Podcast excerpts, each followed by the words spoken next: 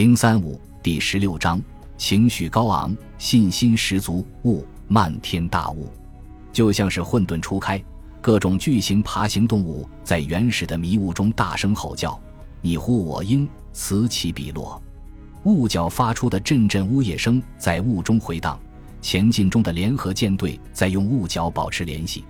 大和号先发出深沉的长音，说明它是一号舰，同时也表明了它的位置。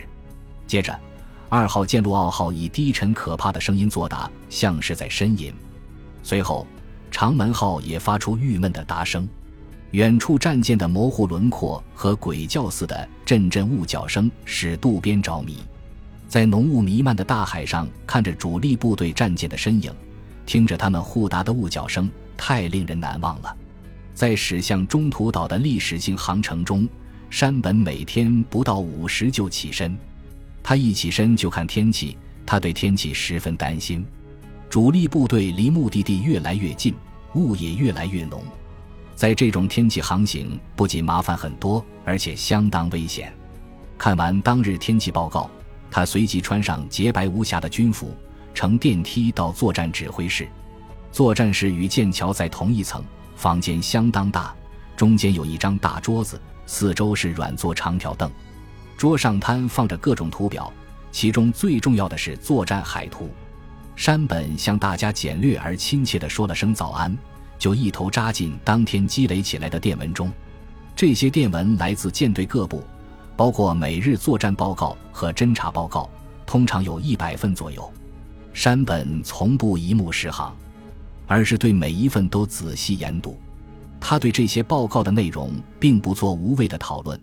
但眼睛从不放过任何要点。山本看完电文后，于六点左右走进剑桥，在他那张硬木凳上坐下，准备开始一天的主要工作。宇垣和大和号舰长高柳一八海军大佐在剑桥上都有自己的座位，他们每天除睡觉以外，绝大部分时间都在剑桥上度过。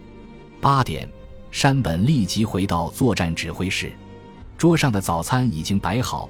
大和号上的用餐氛围相当宽松，参谋们可以在用餐时讨论业务。就餐毕，餐具收走后，大家围着桌子继续谈一些一般的情况。山本总是有意识地跟每个参谋都聊上几句，他不是只跟某一个人谈，而置其他人于不顾。参谋们对此十分赞赏。交谈时，山本总是情绪高昂，信心十足。但只要一谈起美军，他就变得极其严肃。他每天都收听东京的新闻广播，每当广播员嘲讽敌人、吹捧日本海军时，山本总要做一番抨击，而且是当着参谋们的面。将军为人正派，生来就痛恨浮夸。广播里流露出的这种东西，使他既恼火又难堪。新闻里引起山本讥讽的另一个主题就是东条。将军是个直来直去的人，有啥说啥。他认为首相是个趾高气扬的吹牛大王。身为将军和陆相，空话大话讲了许多，实际结果却没有多少。别人就餐时，宇垣总是留在剑桥上。为使参谋长能够参加餐后交谈，实际上是非正式的参谋会议，首席参谋黑岛总是吃过早餐后就到剑桥上换下宇垣，这样。黑岛就不能参加这些讨论了，但他不觉得遗憾。黑岛生来就喜欢孤单，许多同僚都说他是个怪人。无论是早餐之后，还是十二点开始的午餐之后，山本都要返回剑桥。他一待就是一下午，主要关注舰队的行动，特别是反潜作战，因为眼下他对美潜艇部队的活动十分敏感。十八点，山本准时到作战指挥室用晚餐。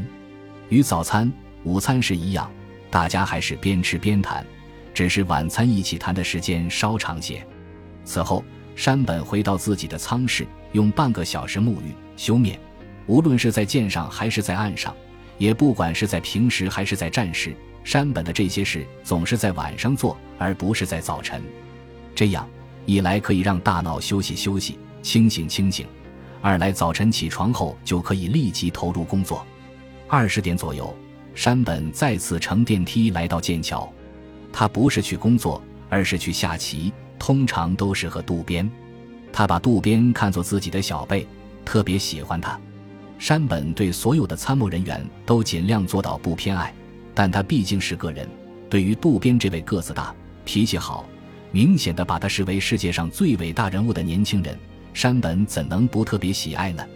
渡边把与司令长官对弈看作自己的一项任务，在他看来，这种历史悠久的博弈不仅是将军的爱好，而且能使他在指挥作战中保持机敏的头脑。从二十点之就寝。整个舰队的人都知道他在什么地方，但山本授权他的幕僚可以立即处理在他下棋时发生的紧急情况。山本这个人无论干什么都是全力以赴，办公时他精力集中，下棋时也全神贯注。和许多思维活跃的人一样，他睡觉比一般人少，觉得换一种脑力活动方式，倒比在床上待八个小时更能提神醒脑。他从不在二十三点前睡觉，常常在午夜甚至后半夜两时才宽衣上床。尽管这样，他也不能指望睡上个安稳觉，因为偶尔收到紧急报告，渡边或其他值班参谋就得把他叫醒。这时，他就起身阅读，签上名字，对来者不管是谁，有礼貌的致谢，然后接着再睡。尼米兹就没有这样悠然自得。他承认。日本舰队驶向中途岛时，我常常焦虑不安，非常痛苦。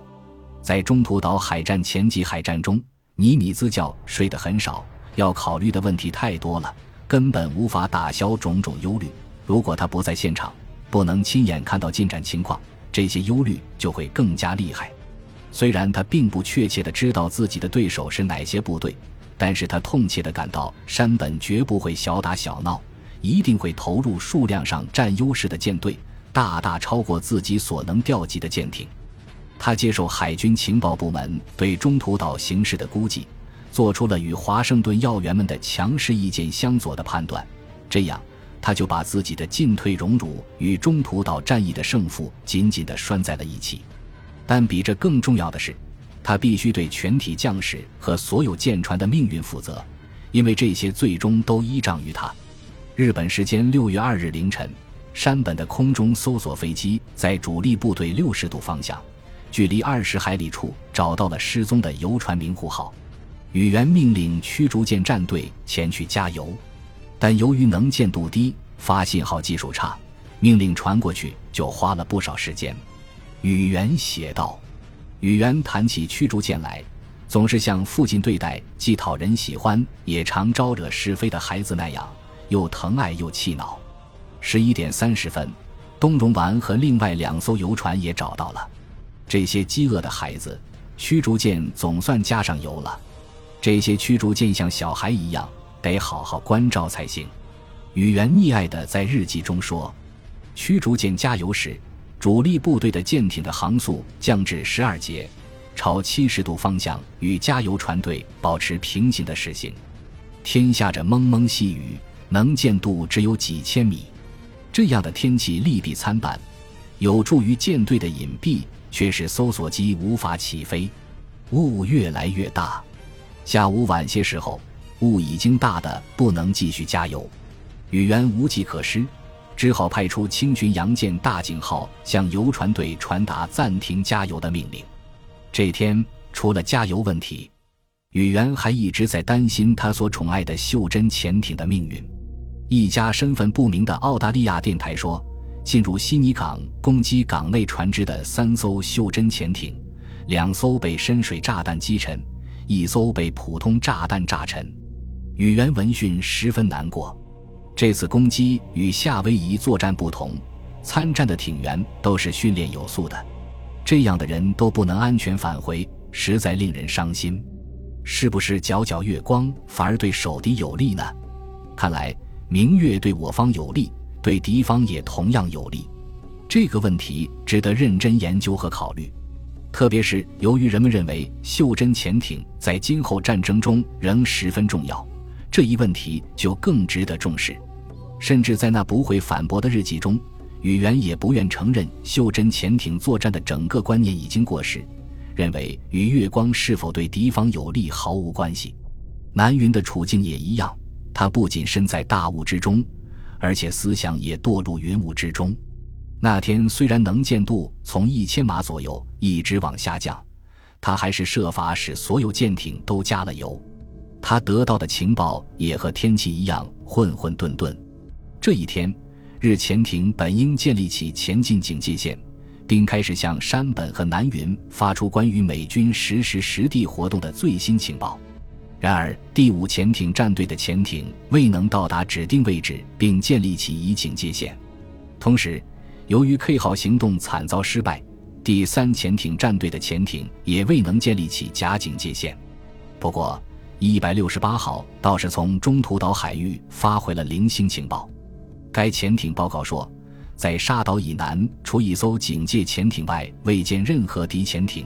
一支庞大的机群正在该岛西南六百海里内的空域进行密集巡逻，航空兵已进入严格的战备状态，大批飞机昼夜巡逻。中途岛上出现许多吊车，表明美国正在扩大岛上的防御设施。一百六十八号发来的这些报告虽说又碎又少，却是中途岛海战前及海战中日潜艇发出的唯一有价值的侦察情报。本集播放完毕，感谢您的收听，喜欢请订阅加关注，主页有更多精彩内容。